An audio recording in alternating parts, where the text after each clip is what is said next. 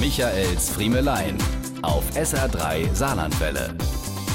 Es gibt Hanglagen und es gibt Steißlagen und es gibt die durch Hanglage herbeigeführte Steißlage.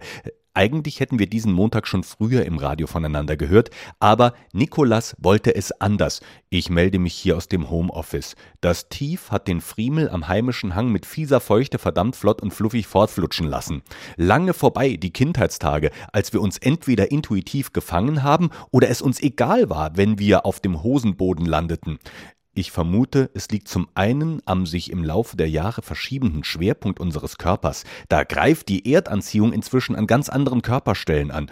Und auch die im Leben gesammelten Sturzerfahrungen machen uns nicht souveräner, sondern, ganz im Gegenteil, eher unsicherer.